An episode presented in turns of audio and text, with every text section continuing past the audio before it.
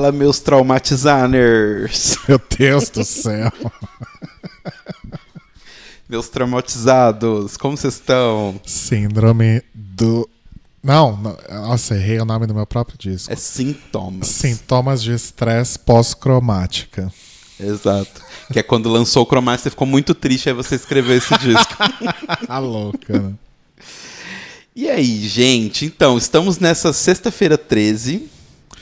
É, hoje é sexta-feira 13. Eu escolhi... O Jason deve estar por aí matando algum adolescente que está transando. Então não transe hoje, a não ser que você queira ser morto pelo Jason. E proteja seus gatos pretos, porque, né? Enfim. Verdade. Quick update dos gatos, inclusive, ainda não os temos. Update dos gatos, não há gatos. Exato. Mas vamos falar do que interessa. Puxa aí, Mose. Ah, você que tem que me entrevistar, né? Ah, é verdade.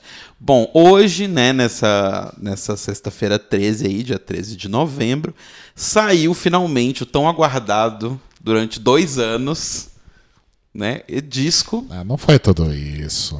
Ah, que você já está comentando sobre o disco já faz uns dois anos. Não tem dois anos que você está efetivamente fazendo. Mas que eu tô comentando sobre ele, bom, enfim, faz muito mais, eu acho. Mas saiu Finalmente está em todas as plataformas. Inclusive no Bandcamp, caso você queira pagar uma graninha ali pro Rodrigo, pela arte dele. Pague o quanto quiser. Pague o quanto quiser, inclusive um movimento muito legal, que eu acho simpático da sua parte. É.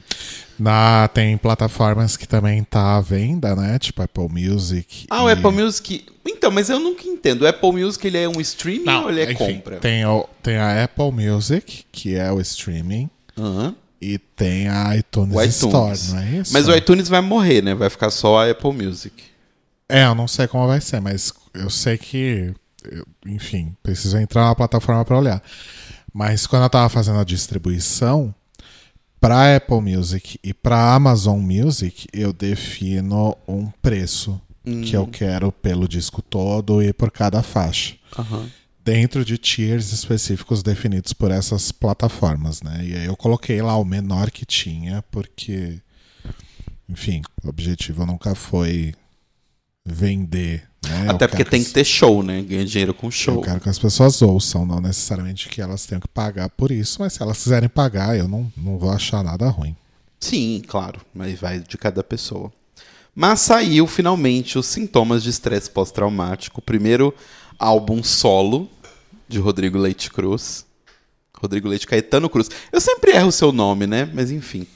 Eu não sei nem se a gente pode falar que é um álbum solo, porque eu não tenho mais banda, né? Ué, mas é solo? Você, os outros álbuns que você lançou, você estava em bandas, correto?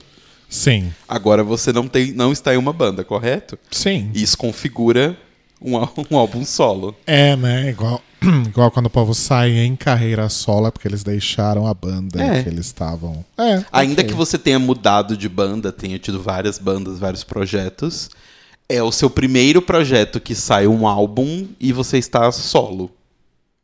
Correto? Correto. E aí, conta pra gente como foi essa produção aí. ah, então, Telo, em primeiro lugar, obrigado pelo convite. Imagina, tá em casa, tá, literalmente. Obrigado, obrigado pelo espaço. Essa é a segunda entrevista que eu tô dando. Mas é a primeira que vai ser veiculada, porque eu já dei uma entrevista pro Data Music também. Mas que vai demorar um tempinho para sair. Você não me deu essa exclusiva aqui? Tá louca, né?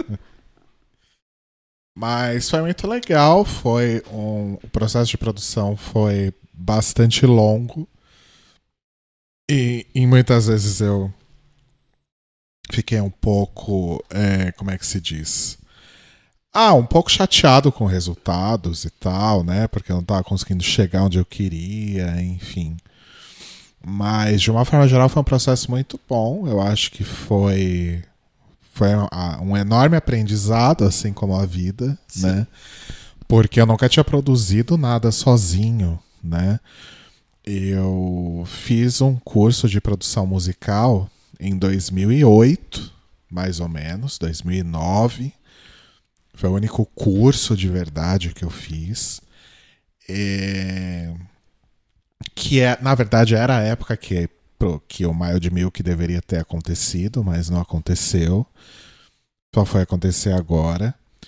E mas assim, eu nunca tinha de fato tirando exercícios que eu fiz para esse para esse curso e tal, eu nunca tinha produzido nada nem para mim nem para ninguém, né? Então uhum. foi a primeira experiência de verdade, né? As. A única coisa que eu tinha feito como Mild Milk até então foi um, uma música que, que na verdade eu, eu, gravei, né, e tal, mas quem produziu tudo foi o Cairo, que é uma música chamada Better Friend and Lover, que tá numa coletânea do antigo single do Cairo, né? Dá pra ouvir lá no. no, no... Do single não, do selo. Do, eu falei single? É uhum. É do selo do Cairo, desculpa. É, e, enfim, dá pra ouvir, tá lá no, no, nos serviços de streaming, naquela sessão também aparece em, uhum. ou algo do tipo, Sim. né? Tem lá a coletânea, que é a Pachydermy Parade do Elegant Elephant, que era o selo do Cairo, e foi a única coisa que eu tinha feito até então. Isso foi em 2016, mas assim, Cairo que produziu, mixou, masterizou, tudo mais, né? Então foi a primeira experiência que eu tive realmente fazendo o processo todo. E foi muito bom, porque eu aprendi muito, eu passei, né, eu comecei a fazer em fevereiro de 2019, eu gravei tudo, né, porque eu gravei todos os instrumentos, então fiz todo o processo de gravação de fevereiro até julho, agosto, talvez. Fiz as primeiras edições, selecionei os takes, né, e tudo mais. E aí em novembro ou dezembro que eu comecei realmente a trabalhar, me dedicar de fato ao processo de mixagem, uhum. que foi a mais difícil para mim, porque eu não sabia fazer e eu passei todo esse tempo também estudando muito, né? E vendo tutoriais, vídeos no YouTube, blogs e sites que eu acompanho, que tem uma série de dicas e tal. Então eu aprendi bastante. Mas é de fato algo que eu ainda preciso me dedicar mais, aprender mais. Estou até pensando em fazer mais cursos, cursos, cursos de verdade mesmo, né? Uhum. Não só ficar dependendo de informação que tem no YouTube e afins. É, até para tentar realmente chegar em resultados mais profissionais mesmo, né? Mas está um resultado profissional. É, mais ou menos. Tem várias questões técnicas ali que talvez possa não ser tão perceptível para as pessoas que estão ouvindo e que não, não, não, não, fizeram parte do processo, mas que quando eu ouço, tipo, pula assim no meu ouvido, né? Praticamente grita no meu ouvido. Mas, enfim, acho que faz parte, é um processo, né? Um aprendizado, não só um produtor profissional. Enfim, minha primeira experiência fazendo isso. Nem músico profissional, na verdade, eu sou, né? Enfim. Então acho que é, é, no fim das contas foi realmente um aprendizado muito grande, uma realização pessoal muito grande, porque eu acho que eu já falei um pouquinho sobre isso quando a gente estava quando a gente quando você me entrevistou para falar sobre o single, né? Ou todo mundo rouba um pouco de você, que é o Mild Milk já existe há muito tempo, né? Muitas dessas músicas são super antigas. Uhum. Eu escrevi tipo em 2006, sabe?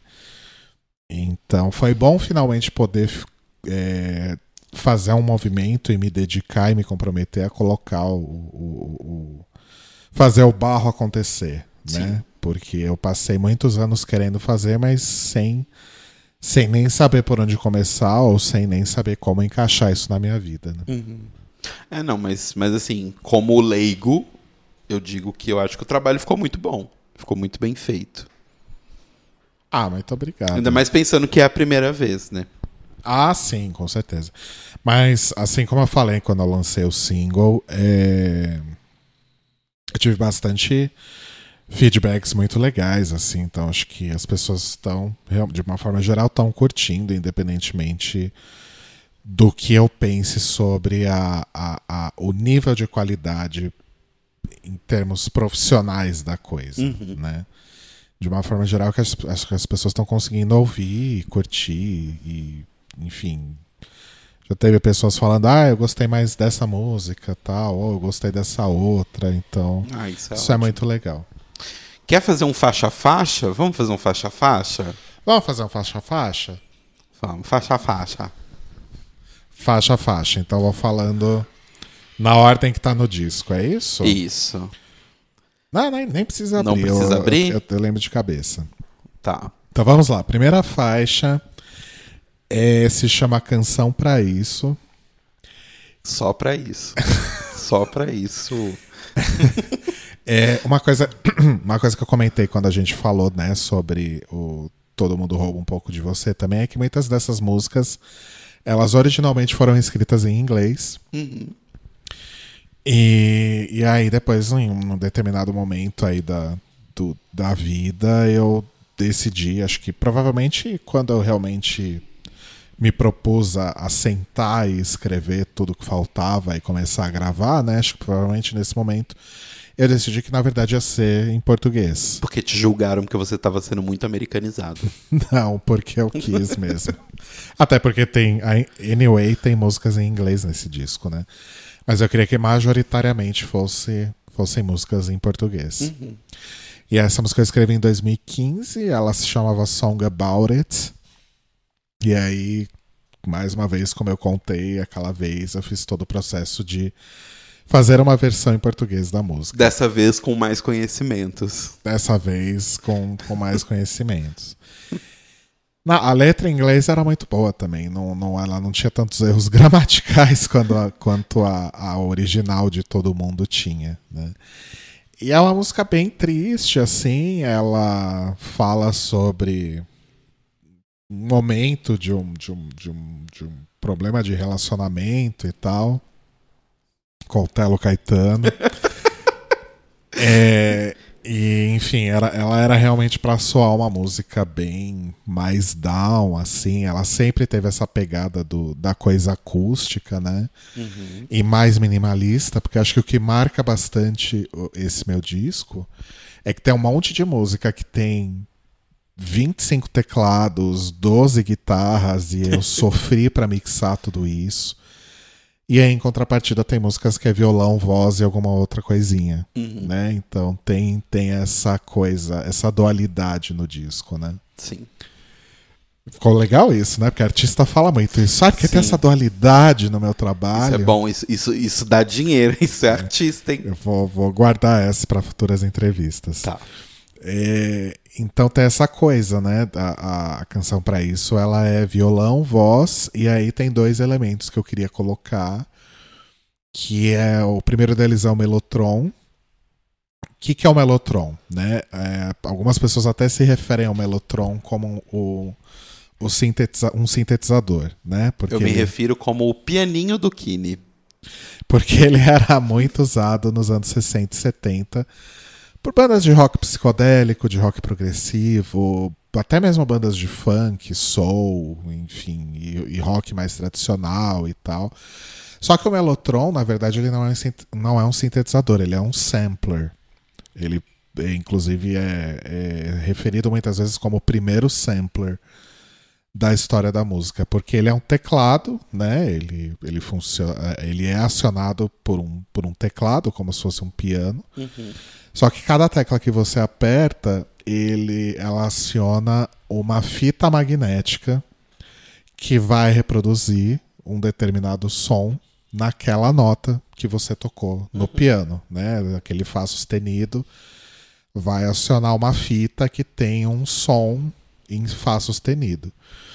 Então, o Mellotron ele tinha essencialmente três, três é, presets de som, né? Tinha a flauta, que sabe aquela flauta do começo de Strawberry Fields Forever? Hum, Aquilo é um Mellotron.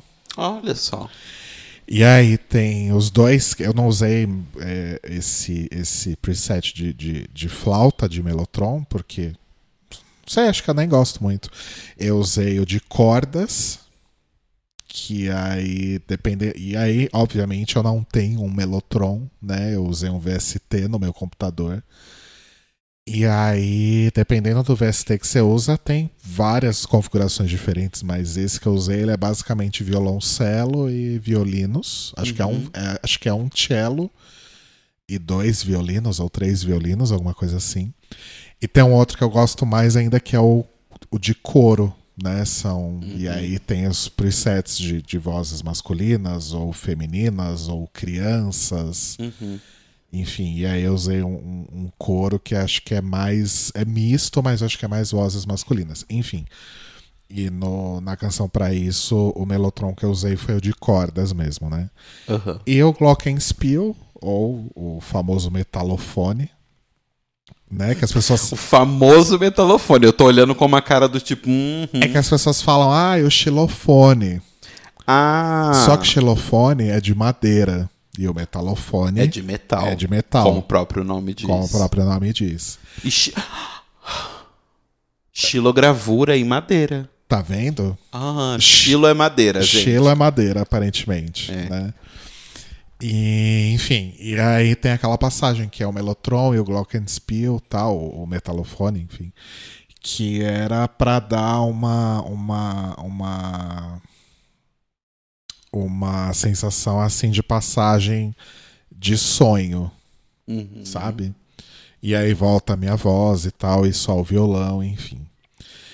E é, é basicamente isso. Eu acho que talvez seja uma das minhas músicas preferidas do disco, e é uma música super antiga, acho que eu falei, né, que é de 2015. Uhum.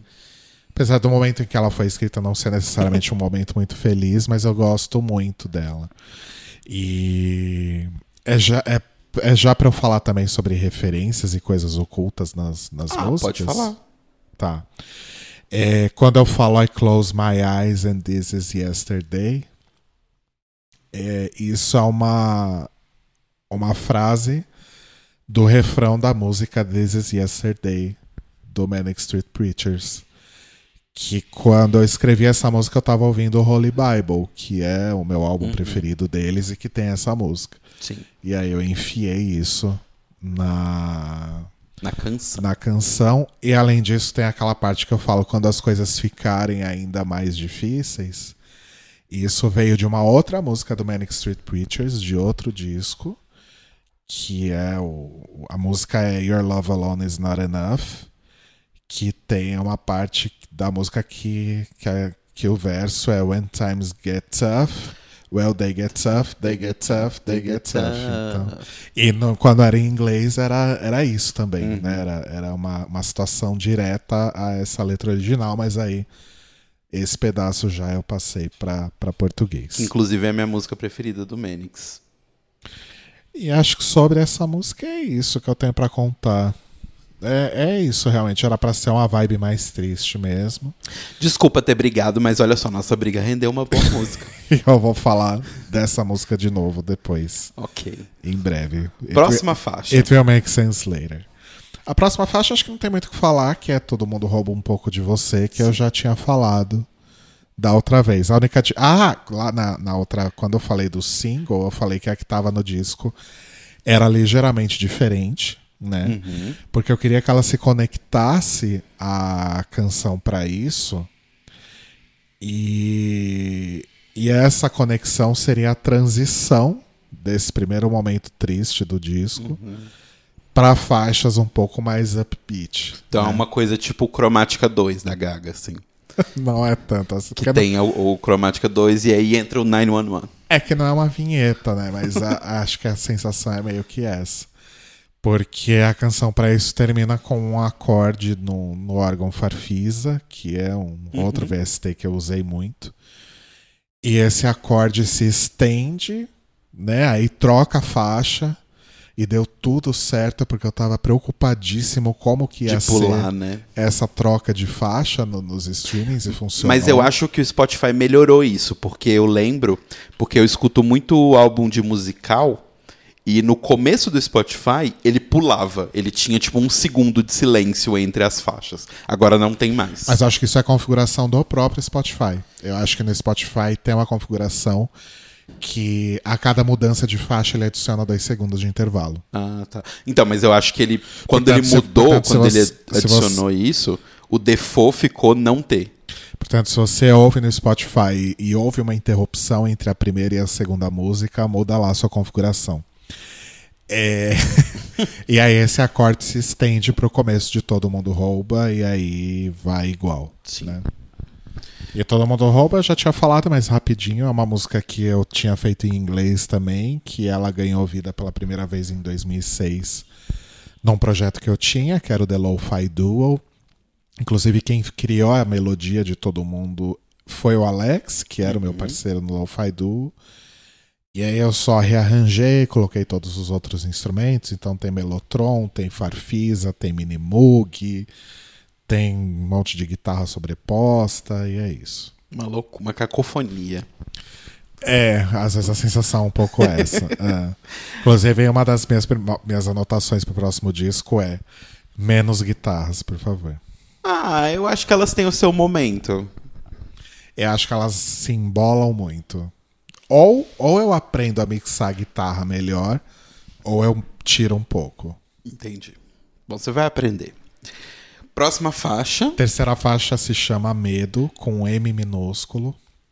Inclusive, eu fiquei puto com isso porque alguns streamings respeitaram as faixas que eu não usei capitalização Uhum. né, no, no, no, no nome e outros simplesmente mudaram. Que absurdo. Então, acho que no Deezer e na Apple Music, Medo tá com M maiúsculo, mas era pra ser minúsculo. Pois é. Entendi. O povo não entende essas escolhas artísticas, né? É, Medo é uma música que eu escrevi em 2010, comecinho de 2018, que também fala sobre uma situação envolvendo relacionamento amoroso e, e decepções com pessoas. Sim. E Era uma pergunta que eu queria te fazer. É pro demônio, né? Você já sabia disso? Não sabia. Claro que sabia, já tinha te falado. Já? Já, acho que você deletou a Esqueci. informação. É. Assim como a gente deleta a existência dele, né?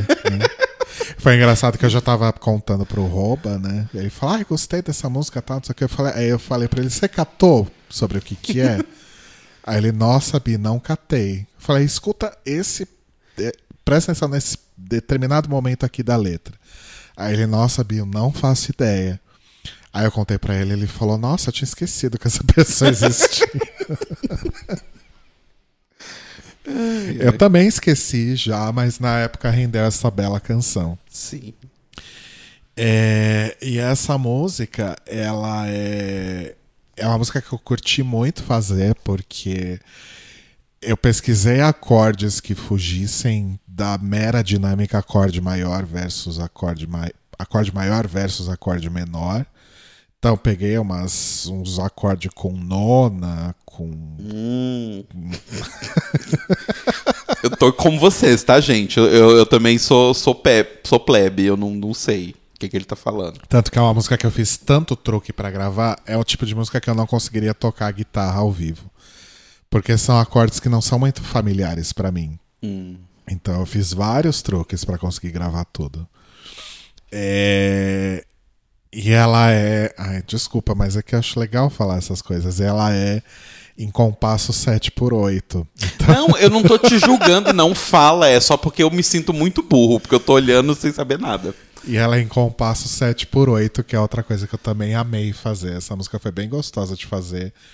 Porque foi música, a música justamente que eu tentei fugir dos meus padrões e fazer coisas diferentes e mais complexas, assim. Uhum. Foi muito legal. É... Eu gosto muito de como ela sai de um pedaço e entra em outro muito rápido. Eu não sei se isso é o 7 por 8 mas é tipo. Então, amor, vai embora. E aí já começa, sabe? Eu acho isso bem legal. Ah, é bacana. tá, mas é legal ver essa percepção, porque pra mim o grande lance dela são as paradas, né? No final dos refrões. E aquela sessão no meio que eu, que eu faço solo de guitarra com com slide, né? Que é aquele caninho de metal que você põe no dedo. Quem é fã da Natália Carreira aí sabe, hein? Que foi, inclusivamente, inspirado no, no trabalho de Natália Carreira, inclusive. Que é a guitarrista da Letrux, pra quem não conhece.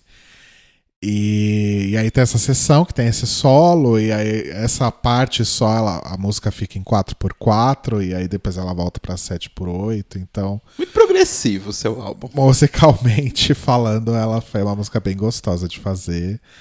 E a letra é isso. A letra tem, tem, tem uns momentos que não fazem muito sentido, do tipo, partiu como um meteoro. Oi? O meteoro, É, o meteoro parte. só vem, né? Ele não parte. É, o meteoro só vem, ele Ah, mas parte. é poesia. Poesia vale tudo.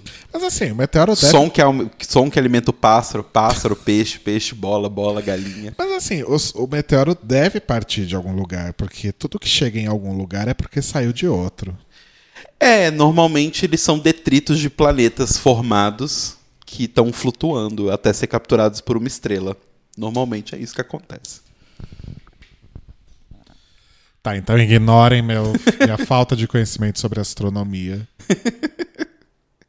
e, e segue o baile. Sim. É, e o que, que eu posso falar dela de referência? Bom, tem a tosse no final, né? Que. que ela termina com uma tosse, que obviamente eu fingi, não foi natural, não, não é uma coisa que aconteceu ali na hora. E eu falei, ah, eu vou deixar porque ficou tão orgânico. Não. eu fingi aquela tosse porque eu queria reproduzir o final de In My Time of Dying, do Led Zeppelin que termina com uma tosse que provavelmente foi orgânica e espontânea, diferentemente da minha. e aquela. Toda vez que acaba, né? Os, os refrões, tipo, que a música para, tem aquele acorde, né? Que fica se estendendo assim, e aí, e aí eu volto e falo, e que seja um beijo, com certeza. Aquilo foi inspirado em Eu Não Quero Mais, do Felipe Cato. Eu imaginei. Porque na, eu lembro porque na época que rolou toda a treta que inspirou a canção, estávamos completamente viciadas em Felipe Cato. Principalmente nessa música. Exato. É muito inspirado naquilo. e. Que é, né? Tipo, que no- na música do Felipe Cato também, tipo, para, fica um acorde se estendendo. E aí ele volta, eu quero, mas é que você, Você se, se foda. foda. Então foi, Tu, tu, tu, foi super inspirado naquilo.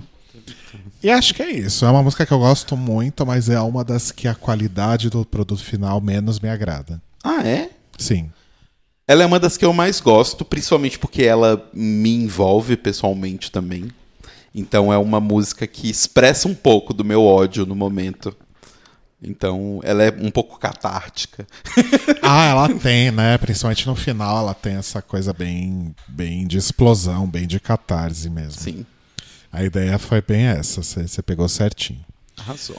Quarta música é The Serpent, que não é uma música minha. Gosto muito, é uma das minhas preferidas. Não parece ruim isso, né? Porque não é uma das que você escreveu, mas é uma das minhas preferidas. E é uma coisa que eu tô rindo muito, porque assim, The Serpent não é uma música minha, até aí não é problema nenhum.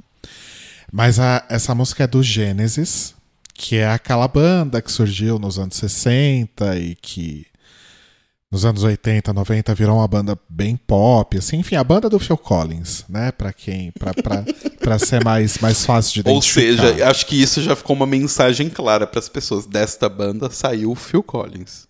Exato. Só que o Genesis, quando, quando gravaram essa música, inclusive Phil Collins nem era da banda, é, o Genesis começou como uma banda de rock progressivo. E essa música é de um disco que eles lançaram em 1967, que chama From Genesis to Revelation, que foi um disco que deu tudo errado. E aí eles falaram: ok, a gente vai fazer outra coisa. Mudou um monte de gente na formação da banda. E aí, em 1970, eles lançaram o Trespass, que pra muita gente, e talvez até para o próprio Genesis, é o primeiro disco do Genesis. Eles, eles e os fãs, de forma geral, tratam o From Genesis to Revelation como uma outra coisa. É o tipo de música que ninguém ouviria em condições normais de temperatura e pressão. Mas é uma das músicas que eu tenho recebido feedbacks mais acha? legais. Então, se você for procurar a música original, é, é uma música X, assim. E como o disco é muito obscuro, Uhum. é o tipo de música que não é, não, não, não tá no repertório de todo Saquei. mundo. Porque o disco é obscuríssimo, assim. Entendi. É porque eu não sei, eu não sei, assim, o- se foi o tratamento que você deu pra música, Ah, ela ficou mas, mas eu achei ela super catchy, assim, por- tanto que ela é uma das minhas preferidas, assim, porque eu acho ela gostosa, assim, sabe, tipo, É, eu não mudei muita coisa de melodia e arranjo, não mudei quase nada, na verdade. Mas eu consegui fazer ela ficar muito mais vibrante do que ela é, na verdade. Uhum. Talvez pela forma como ela foi gravada, enfim, 1967, né? É, ela isso. tinha outra vibe. Mas é, é, é- é muito parecido com, com o original. E eu acho, eu que né, amo as coisas simbólicas, acho incrível que a música chama Serpente, a Serpente, e ela foi tirada do álbum do Gênesis ao Apocalipse. Amo. Gênesis há revelações, na verdade. Revelações e Apocalipse. Ah, o livro das revelações é o livro do Apocalipse? Não sabia disso. Sim. Mas o, o disco inteiro, From Genesis to Revelation, ele tem essa, um pouco dessa pegada da, da- de cobrir a Bíblia. Vou até confirmar assim. aqui. Eu acho que Revelações é outro livro, amor. É antes do Apocalipse. Mas enfim, é, e a música fala justamente sobre o momento da criação do homem. E, e da mulher e da serpente e tal. E antes dessa música ser gravada, né? Não, é Apocalipse mesmo. É mesmo? Sim. Antes dessa música ser gravada no From Genesis to Revelation, é, ela teve uma demo com uma letra completamente diferente que se chamava She is Beautiful. E aí, quando eu gravei, é, quando eu fui gravar The Serpent, eu usei The Serpent, usei a melodia e o arranjo de The Serpent, mas eu enfiei algumas, algumas é, partes da letra de She is Beautiful. Uhum. Sim. Mas é uma das minhas preferidas, confesso, assim. Ah, que bom. Música nem é minha. Mas enfim, é... e assim, gente, eu não saí gravando, tá? É- Isso é um cover que eu licenciei por meio da minha distribuidora, então tá tudo bem. Sim, Tipo, Não eu é um pa- eu- plágio, eu, é um eu paguei por isso, eu paguei pra ter essa música exato. no disco. Inclusive, foi um medo nosso, né, que o Gênesis fosse lá e falasse assim, não. e proibisse. É, o Genesis, na verdade, nunca vai saber que eu gravei essa música, mas a editora deles, sim. Eu sei, amor, foi uma forma poética de dizer. Anyway. Tá, próxima faixa. Próxima faixa também não é minha, que é Nada é Fácil. Nada é Fácil é uma música do Guto Almeida, que é um grande amigo meu e com quem eu já tive banda lá no- nos idos dos anos 2000. E Nada é Fácil era uma música que a gente tocava nessa banda. É uma música dele, ele que compôs tudo, né? E, enfim.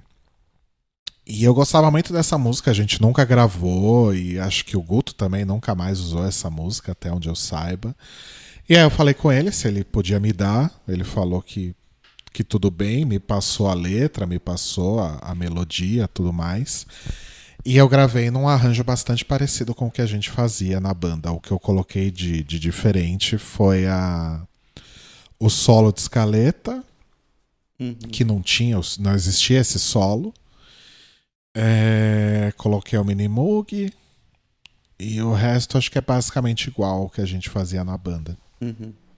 E mudei uma outra coisa na letra também, mas muito pouca coisa.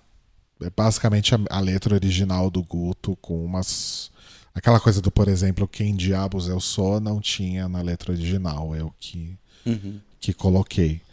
Mas é, é isso. Eu gosto muito dessa música. Essa música, sei lá, Culto deve ter escrito em 2004, por aí. Que era a época que a gente tinha essa banda. E, enfim, gostava muito dela. E como ela nunca, até onde eu saiba, nunca teve nenhum registro, eu resolvi gravar.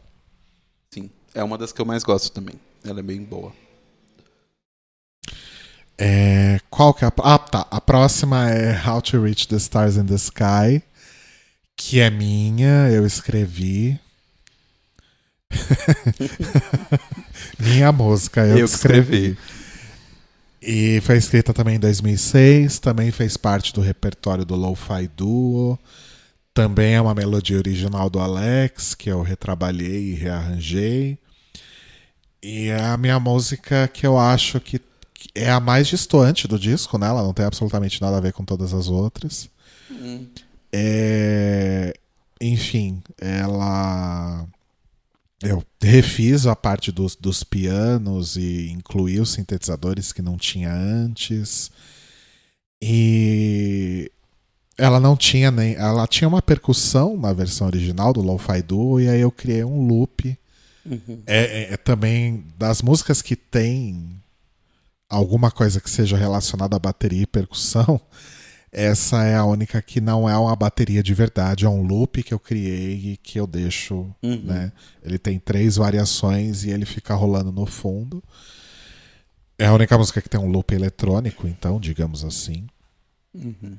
E a letra basicamente ela não, não tem nenhum não tem nenhum é, é, não tem nenhum leitmotiv nem nada assim é basicamente eu escrevi acho que talvez no mesmo dia ou, ou, na mesma semana de, de todo mundo rouba um pouco tipo elas foram escritas juntas assim e basicamente era um momento que eu tava esperando uma ligação telefônica de um boy que eu tinha conhecido e que ficou de me ligar.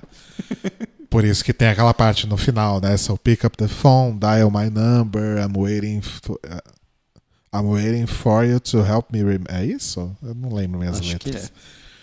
Então é basicamente isso. E aí eu fiquei brincando com várias palavras e várias é, sentenças em inglês. E eu não achei que ia ficar bom se eu fizesse a versão. Então uhum. é a única música que acabou ficando com a letra original em inglês. Uhum. Mas eu gosto também. Acho, acho E eu falo que é a minha música do Nine Inch Nails, né? é, é, o meu momento Trent Reznor, porque no final ela o loop ele fica umas coisas assim, bem barulhos de, de daquela música eletrônica industrial dos anos 90, né? Uhum. Então eu falo que é o meu, é o meu momento Trent Reznor do, do Arrasou. disco. Arrasou. E aí depois vem canção pra ele. Ai, pra quem é essa música, Rodrigo? Eu escrevi pra Telo Caetano. Ah, acredito! é, ela, ela, é, ela nasceu para ser um contraponto à canção para isso, né? Porque enquanto canção para isso tinha a vibe mais triste, foi baseada numa briga e tal, canção para ele já é, tem mais esse tom de homenagem, né? A Mose e fala do de, da época que a gente tinha uma relação à distância e tudo mais, né? Ela é, a letra dela é toda baseada nisso. Uhum. Também foi uma letra que começou em inglês e daí depois eu verti para português. Chamava Song for You. Não era canção para, não era canção para para ele, era pra canção para você. Era uhum. Song for You. Mas achei que para ele ficaria melhor em português. E, enfim, aí ela, ela tem exatamente a mesma melodia, né, com uma diferença ou outra da, da melodia de canção para isso. E então é, era é realmente para elas funcionarem como contraponto uma da outra, uhum. né? E aí ela tem uma uma dos nossos dias de luta, do no... outra dos nossos dias de glória. Deus do céu, ok.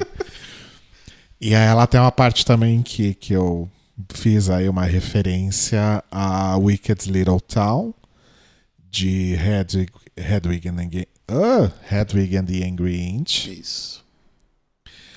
Uh, que é aquela parte depois do. do do mais somos muito mais fortes que é essa distância e entra o, o melotron e o órgão uhum. tal aquela sequência é quase igual a ao, ao momento que tem na, na, na reprise de Wicked Little Town, na verdade. Quase igual, é, porém legalmente diferente. Que é a, a, a, que o Atomic Noses canta né, no final do filme. Então uhum. tem essa referência. E os versos em inglês, no final da, da letra, são de The Professor ou La Fille Dance. La Fille Dance. Que é a música do Damien Rice preferida de Mose. Exato. Aí eu roubei os versos e coloquei lá. Eu sou assim, gente, eu vou roubando aqui ali. Eu tenho um um postal pendurado no meu mural com uma, uma frase do Picasso que é artistas ruins copiam, bons artistas roubam. Exato. Então esse sou eu. É, você, por por exemplo, a música do Gênesis, você roubou, porque nem eles gostam da música, agora ela é sua. É, tipo isso. Caguei pro Gênesis aqui. Mas aí eu tive que pagar, né, pra, pra, pra evitar problemas, enfim. Então, Entendi. canção pra ele, acho que é isso. Tem aquele final todo apoteótico, né, que é pra justamente também.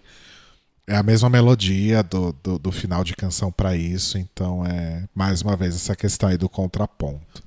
Sim, e eu posso já arriscar da minha lista de objetivos que uma música foi escrita para mim. Olha só, se você for pensar, foram duas, né? É, mas É que uma é ruim, uma a é outra ruim e a boa. outra boa. É, verdade. Exato. Aí, já chegando aí perto do final do disco, é, a próxima é Sonhos, Que é a minha música preferida do disco. que é, uma Que eu sou Dax, que é também uma música sobre. Ah, é, sabe quando dá aqueles momentos deprê? aquela bad. Aí eu escrevi uma Tô música. deprimida. né? Angústia. E aí é só o quelele e uns, uns barulhos ambientes no fundo de, de, de mar que eu peguei no YouTube, num banco de, de sons gratuitos.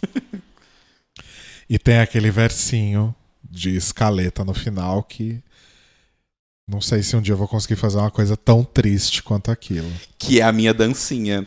Que toda vez que o Rodrigo ficava. Porque o Rodrigo, gente, ouviu o disco incessantemente antes de, dele sair pra vocês. Então ele tava sempre ouvindo, eu tava em casa, a gente tava ouvindo junto. E aí eu tenho uma dancinha de ombrinhos pra essa parte da escaleta. Mesmo ela sendo triste, eu gosto de dar um pouco de felicidade pro momento, sabe? Sim. E foi legal fazer uma música para o ukulele, porque eu não sei tocar o ukulele direito. Eu nem lembro de como toca essa música. Se um dia eu tiver que tocar ela, eu vou ter que usar uma cola. Ah, você lembro toca direito no meu, no, no- no meu casamento. No nosso casamento, você. o meu casamento. Mas sabe qual é o problema do ukulele? É... Eu nunca estudei, né? Ah, sim. Então, assim, eu não sei os acordes de cabeça. Uhum. Se eu olhar, ou se tiver ali a, a cifra e o, e o diagramazinho do acorde, tudo bem. Mas eu não lembro, não consigo guardar, porque, enfim, são só quatro cordas. É, é, enfim, é completamente diferente de tocar um violão, Uhum. de tocar uma guitarra, né? Acorde de violão de guitarra, eu tenho tudo na cabeça. Do quelele eu não consigo guardar. Entendi. Não é os mesmos nenhum. de baixo, né? Que também tem quatro cordas. Não, porque baixo, geralmente você não faz acordes, né? Ah, Mas, sim. e quando faz, é a mesma estrutura de uma guitarra. Entendi. ukulele, cavaquinho, bandolim, esses outros instrumentos de corda, eles têm, Ai, eles têm outros sistemas de vou acorde. fazer um pedido aqui, hein? Eu queria muito saber tocar bandolim. Não, vou fazer um pedido aqui, hein? É. Um pedido sério pro próximo disco. Mais uma música pra mim. Uma cover de bandolim. Uma cover de bandolins. Essa, gente, essa música é tão bonita. Eu acho essa música tão bonita. Olha, eu não te prometo uma cover de bandolins, mas eu adoraria gravar alguma coisa com bandolim, porque eu acho muito bonito.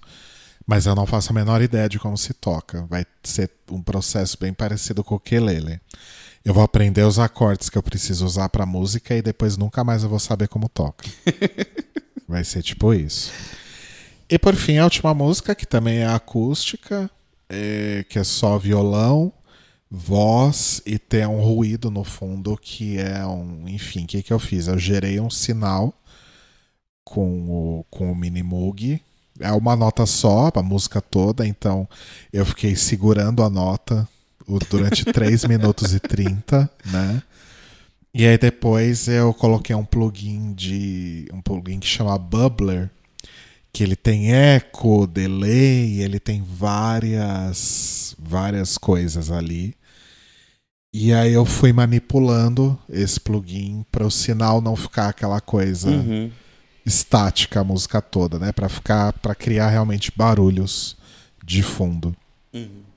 Que é uma das coisas que eu gosto de fazer muito também, que Você eu não não falou o nome da música. Milky Way, não falei? Não.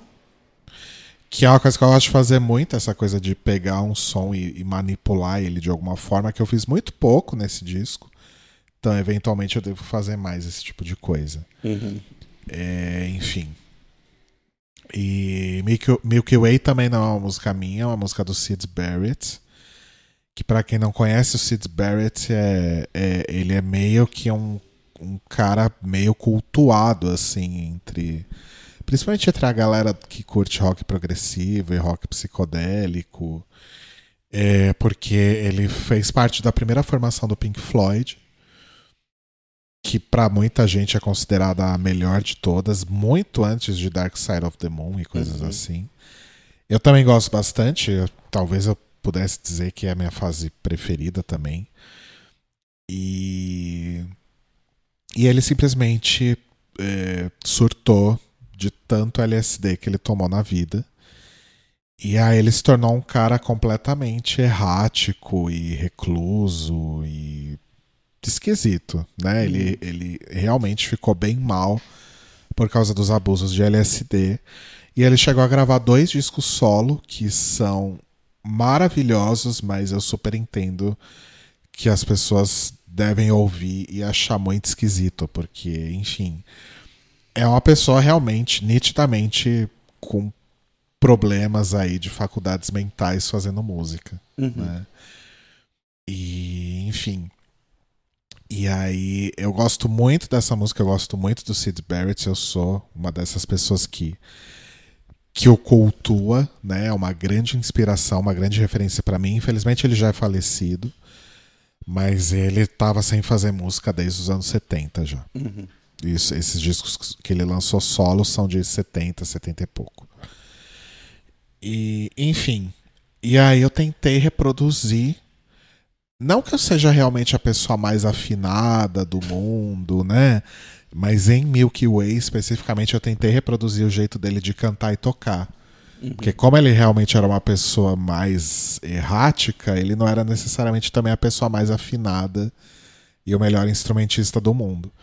Então, é, os outros violões que eu gravei ao longo do disco, eu dei uma boa tratada, né? Dei uma boa mexida. E Milky Way, basicamente, eu não mexi nada. Então, tem hora que trasteja, tem hora que a corda fica ressoando. O que, que, é isso? Trastejar é quando a, a corda do violão encosta muito no, no traste, que são aquelas coisas que. aqueles filetinhos de metal hum, que, tá. que marcam o, o, o, braço do violão. Uhum. Então, quando, sei lá, tá mal regulado, as cordas estão muito baixas, quando elas encostam nesse metal, elas fazem um, um chiado que hum. a gente chama de trastejado. Entendi. Então eu deixei trastejar, eu deixei fazer barulho, eu, de, eu, eu fiz exatamente como ele faria uhum. se tivesse sido ele, sabe? Então é, é, como se eu realmente estivesse tocando mal e cantando mal, não que eu toque bem, não que eu cante bem, né? Mas era para reproduzir a, o jeito Sid Barrett de ser, né? E eu acho que eu consegui. Uhum. Eu acho que ficou um resultado bem legal quando você compara com a, com a original. Arrasou. E foi esse faixa a faixa Arrasou. de sintomas de estresse pós-traumático, pós-cromática, enfim. Agora conta pra gente o porquê desse nome. Por que sintomas de estresse pós-traumático? Deixa eu só. É fazer um adendo rápido aqui. Claro. Eu falei, né, sobre não só sobre essas duas covers, mas eu falei também sobre coisas que eu roubei. E eu não falei muito sobre inspirações, mas para quem quiser hum. saber mais, eu criei uma, uma playlist no Spotify que já tá lá linkada no, no, no perfil do Mild Milk no Spotify, uhum. como playlist do artista, né? que chama Estresse Pré-Traumático, Referências e Inspirações. Então, todas essas músicas que eu falei que eu roubei, a versão original de Milky Way, a versão original de The Serpent, a versão original de She's Beautiful, tá tudo lá. E fora outros artistas. The e, Professor você colocou também? Coloquei. E fora todos os artistas que eu mencionei que serviram de inspiração, e um que eu não falei aqui, mas que setou muito o que eu queria que o disco soasse, essa coisa mais lo-fi e tal, que é um músico holandês que hoje mora em Portugal, que chama Jaco Gardner, que ele também é dessa vibe da neopsicodelia, né? Tem um movimento de neopsicodelia muito grande na Europa. E ele começou fazendo músicas de fato, né, de com letras e refrões e afins, né, como eu fiz. Mas hoje ele faz só música instrumental é, de ambiência, né, a tal da ambient music e tal, Uhum. naquele estilo meio Brian Eno e afins. Uhum. E, e ele usa, e ele não é uma pessoa tão limitada de recursos como eu, que uso plugins no computador, né? ele tem vários e vários sintetizadores antigos, arcaicos. Ele tem aqueles sintetizadores tipo. Como é que era o nome, gente? Acho que é. CMI Fairlight, alguma coisa assim, que era um, era um sintetizador que funcionava é, com um computador da, da, da Apple super antigo, acho que. O Amiga é da Apple? Não, né? Acho que não. O Amiga acho que é da IBM. Não, o Amiga eu acho que era de uma empresa amiga mesmo. Mas enfim, é desses computadores, assim, tinham sintetizadores que funcionavam nesses computadores super arcaicos dos anos 70, 80, assim. E o Jaco Gardner tem essas coisas em casa e ele faz música com isso e eu acho ele muito foda. Eu não acho que um dia eu vá seguir pra esse lance de fazer só música instrumental ambiente, mas os discos originais dele são os que eu mais gosto, que são de música mais mais consumível mesmo. Uhum. E principalmente o segundo disco, que é o Hypnophobia, que foi o disco que me, me inspirou em termos de sonoridade, assim, eu segui muito disso. Então, a, a música que abre a playlist é do Jaco Gardner, que acho que é a que realmente se- seta o que eu busquei de sonoridade, assim, de uma forma geral Arrasou. pro disco. Por que sintomas de estresse pós-traumático? Eu não faço a menor ideia. Eu precisava de um nome, né? Ah. Não tem nenhuma música com esse nome. Mas, Ah, mas eu gosto de disco que não tem música com o nome do disco. É... Enfim, eu acho que eu não, eu não realmente não lembro por que, que eu pensei esse nome, se, se, se eu realmente tive um, um- um- Como é que se diz? Se realmente foi pensado, né? Tipo, se teve um conceito por trás. Eu, eu simplesmente não consigo me lembrar, mas desde sei lá quando, há- quantos anos atrás, eu já tinha definido como, né? Eu falei que várias dessas músicas são antigas, eu escrevi há muito tempo. O nome do disco também já estava definido há muito tempo, Uhum. né? E isso acho que é uma coisa que eu comentei quando eu falei do single, não me lembro agora, que eu tenho essa coisa, né, com, com, com, as, com as músicas que eu faço, que eu não preciso simplesmente é, sentar e escrever e para não esquecer. né? Ah, você comentou. Elas estão sempre nas minha, na minha cabeça. E, e esse nome, ele tava tanto na minha cabeça já há tanto tempo que eu não consigo lembrar de onde ele veio. Entendi. Mas eu acho que ele faz algum sentido, porque toda, a maioria das músicas, elas falam de momentos e, e problemas que eu atravessei Uhum. Em algum momento da vida. Até né? as que são mais felizes, né? Porque, por exemplo, a música sobre a gente é feliz, mas ela é sobre um momento em que a gente estava separado. Então, É, né? Então acho que tem, tem a ver, sabe? Tipo, sintomas do, de estresse, de coisas que eu vivi, que me traumatizaram ou que me causaram alguma coisa, de alguma forma, né? Uhum. Eu acho que grande parte das músicas super cabem nesse conceito. Mas não foi nada muito elaborado o nome, não. Ele simplesmente estava na minha cabeça há muito tempo e eu nem sei porquê. Saquei. Entendi. E aí, como eu tenho essa coisa do rock progressivo e do Engenheiros do Havaí, né? Essa coisa da autorreferência o tempo todo. Então, nesse disco, por exemplo, tem duas músicas que, né, que se autorreferem, que tem exatamente a mesma melodia, é quase o mesmo nome. Isso é super coisa de Humberto Gessinger isso é, isso é super coisa de rock progressivo e rock psicodélico. Então, partindo desse mesmo conceito, no meu segundo disco, que já está em planejamento, vai ter uma música que chama Estresse Pós-Traumático. Hum. Que já. A melodia dela já está composta, a letra não. Olha só. Essa aí tem até demo já. Eu- na, época que eu, Eita, Laia! na época que eu tava gravando o- os sintomas, me veio uma ideia na cabeça e aí eu fiz uma demo, mas eu falei, ok, essa música não é para esse disco, essa música é para o futuro. Hum. Então tem uma música no segundo disco que vai chamar Estresse Pós-Traumático, porque eu sou esse tipo de pessoa que faz esse tipo de autorreferência. Ah, mas eu acho legal. Eu acho legal que tem toda uma, uma narrativa construída, vai. Gostei. Mais alguma coisa? Ah, sobre a capa, rapidinho. Ah, é, é importante falar isso, né, gente? Porque, é, como eu já comentei, na época do single, quando vocês entram nos streamings e afins, não, não tem. Se bem que eu poderia colocar isso na minha bio do Spotify, né? Eu vou colocar. Mas no Bandcamp tem mais informações Não, sobre não as coloca. músicas. Porque Ah, não precisa. no Bandcamp tem mais informações sobre as músicas, tem tipo todos os instrumentos que eu usei em cada música, toda a ficha técnica de quem escreveu o que, né? Uhum. Bandcamp te dá mais flexibilidade nesse sentido. Os streamings não, né? Não, você não consegue nem ler ali quem, que- quem que compôs a música, Uhum. né?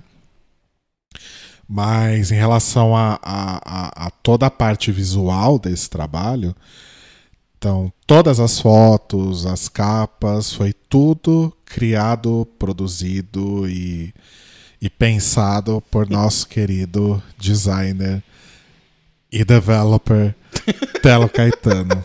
Então ele que tirou as ele que planejou as fotos, ele que escolheu as roupas que eu ia usar, as poses que eu ia fazer, o cenário, iluminação, e aí fez as fotos, fez os tratamentos e fez as capas também. E às vezes eu recebo mais elogio por, pelo, pelas capas do que pelas músicas, então eu acho que, que ficou realmente um trabalho muito bonito.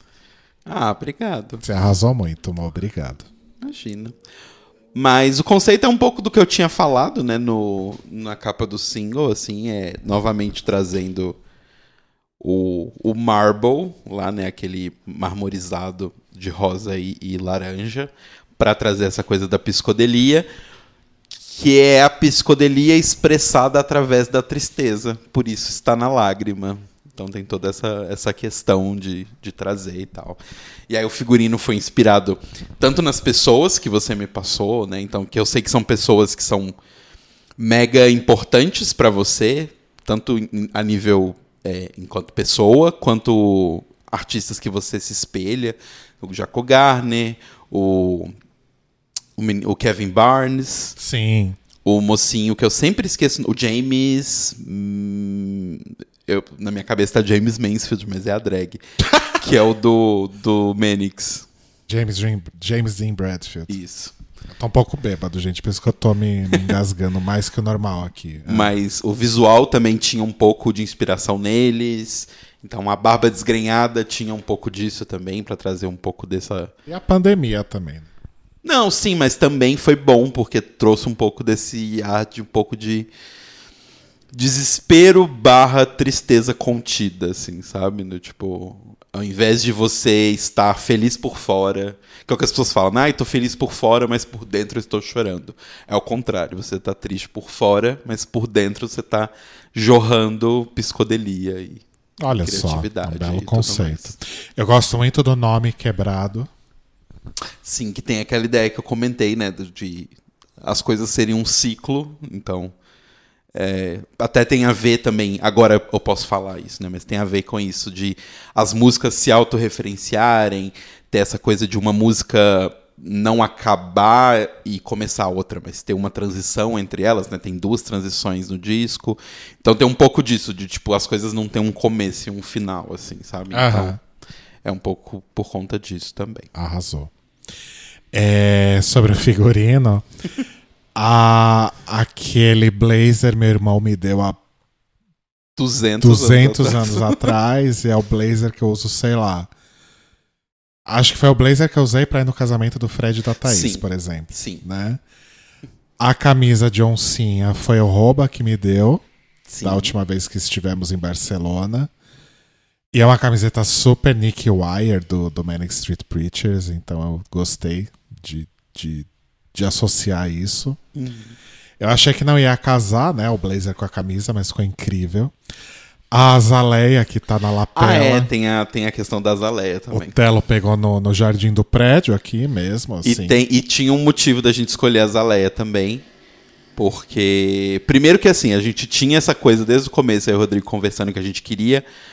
A gente criou vários conceitos visuais para passar essa coisa de uma coisa quebrada, né, que passou por estresse pós-traumático, mas que ainda assim é bela, ainda assim é bonita, ainda assim é, é- tá, tá inteira, entre aspas.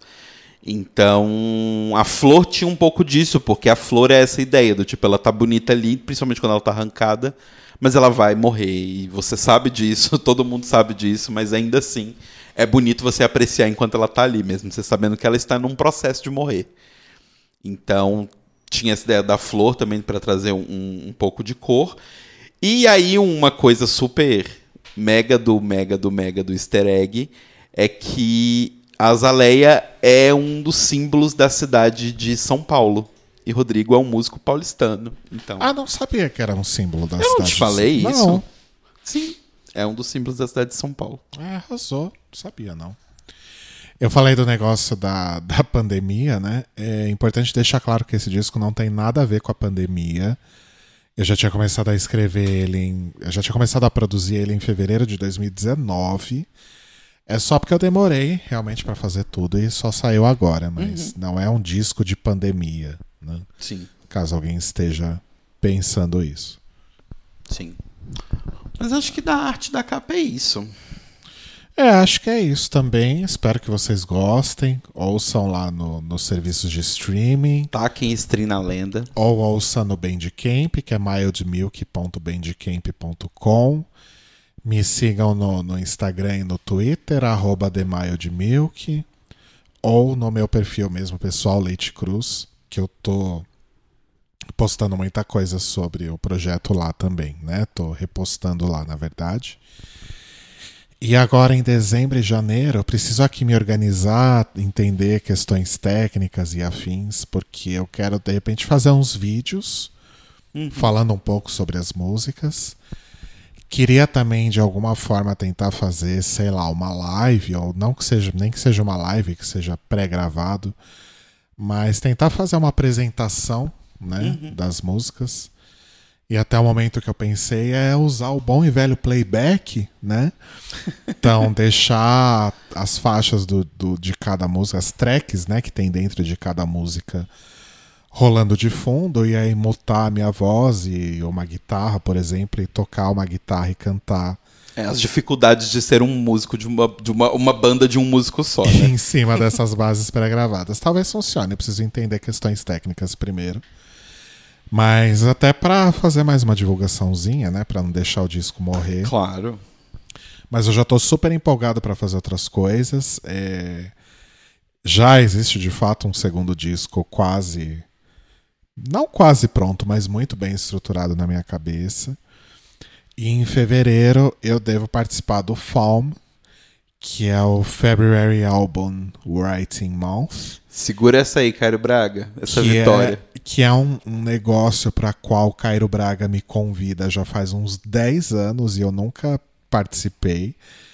Mas é basicamente um, um mês em que a comunidade dos músicos aí se, se junta nesse. Nesse. É tipo esses eventos tipo Inktober, coisas assim, que você tem Só que pra músicos. você tem que cumprir desafios, então no Falm você tem que é, escrever 14 músicas em 28 dias, né? Seja o que for, seja uma letra, seja demo, enfim, mas o, o, o objetivo é esse, né? 14 músicas em 28 dias. Não sei se eu vou fazer 14 músicas, porque a ideia do segundo álbum é que ele também tem aí, tipo, no máximo 8, 9 músicas. É, mas acho que vai ser um exercício interessante pra mim. E aí, dependendo como as coisas correrem no Falme em fevereiro, em março eu já começo a produzir esse segundo disco. Arrasou. Arrasou. Mas então você tá planejando lives e vídeos pra soltar para as pessoas. É, planejar eu planejei, né? Tá lá na minha planilhinha. Mas precisa ver se eu vou conseguir operacionalizar isso, né? Uhum. Porque fazer vídeo dá bastante trabalho, né? Sim. E não é uma coisa que eu tenho experiência, então eu não vou nem me arriscar a, a editar vídeo, porque Eu, eu, não posso editar pra você. Inclusive, edi- é, você pode. Posso, eu faço esse trabalho de edição. É porque eu ia falar que editores de vídeo que de repente quiserem me procurar pra fazer esse job, porque, inclusive, deixando bem claro aqui que Telo Caetano é meu marido, mas ele foi bem remunerado pelo trabalho das, das fotos e das capas, tá, gente? Eu não, não abusei do, do trabalho dele, não. Eu o remunerei. Sim. né? Inclusive, ele queria cobrar menos. Eu falei, não, você vai cobrar o que você cobraria no seu trabalho, né? Enfim. Olha só, gente. Ainda acho que ele cobrou menos, mas enfim. Não, não cobrei menos. Eu, eu cobrei o que eu acho realmente que foi. Ok. Mas é isso, gente. Ouçam, né? Não vamos deixar esse disco morrer aí. Apesar de eu já estar planejando outras coisas, Ah, mas é legal. eu e- queria que ele tivesse uma vidinha, né? Sim. E assim, é, como o Rodrigo falou, ele tá. Foi o primeiro, primeiro, né, tipo, aventura dele, principalmente no universo aí de mixagem, masterização, essa parte mais técnica, vai, da música. Então, deem feedbacks, né? Você tá super, Sim. super disposto e aguardando feedbacks. Inclusive, masterização é um negócio que ou eu vou terceirizar, ou eu vou ter que realmente fazer um curso pra aprender a fazer isso direito. Porque não sei se vocês perceberam, mas já vou contar. Cada música tá num volume diferente. tá? Então, se vocês sentirem a necessidade de aumentar ou abaixar o volume do seu player enquanto estiver ouvindo o disco, eu sei, gente. Mas desculpa, eu chego lá. Sim. Ou alguém chega lá pra mim, porque eventualmente eu peça pra alguém masterizar pra mim, porque é até o recomendável, né?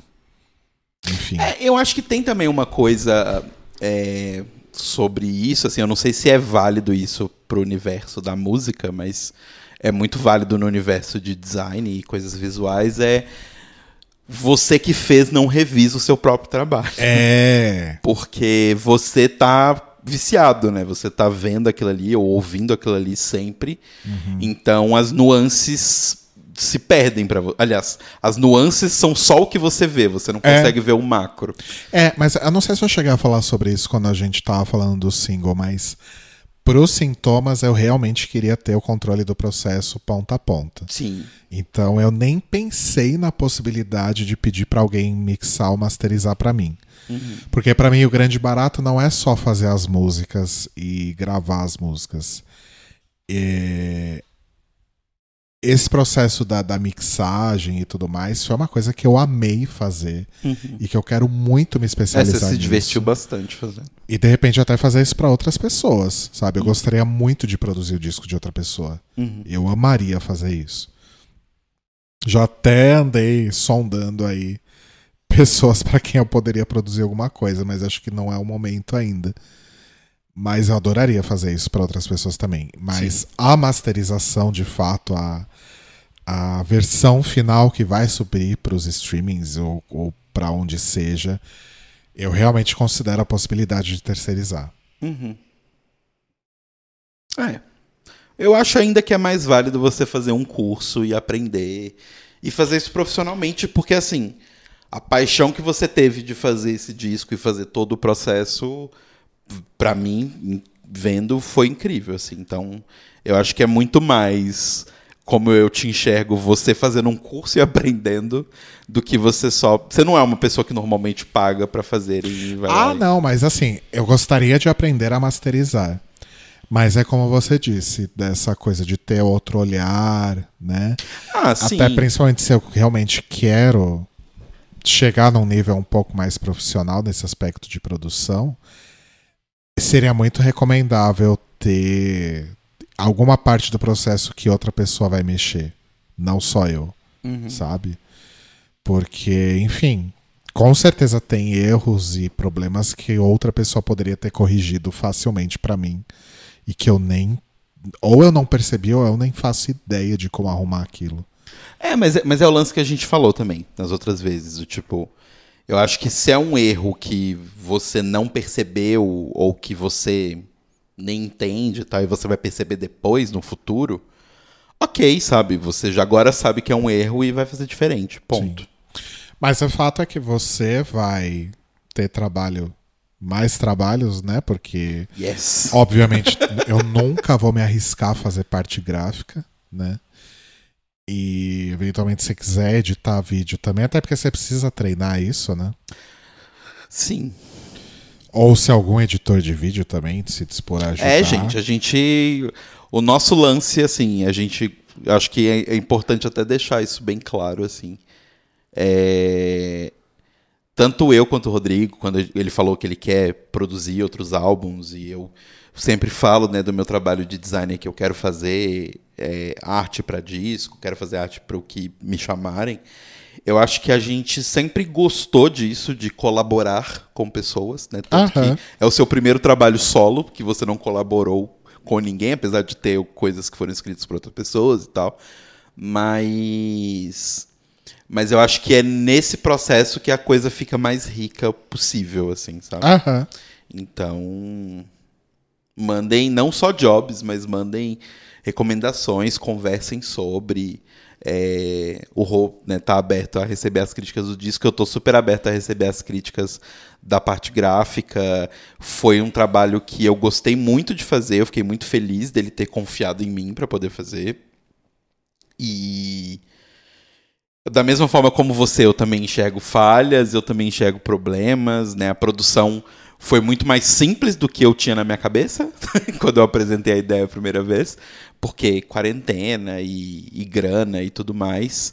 Mas eu fico muito orgulhoso do resultado que, que o seu trabalho chegou e que a gente conseguiu chegar juntos nessa parte. Sim, né? a gente arrasou.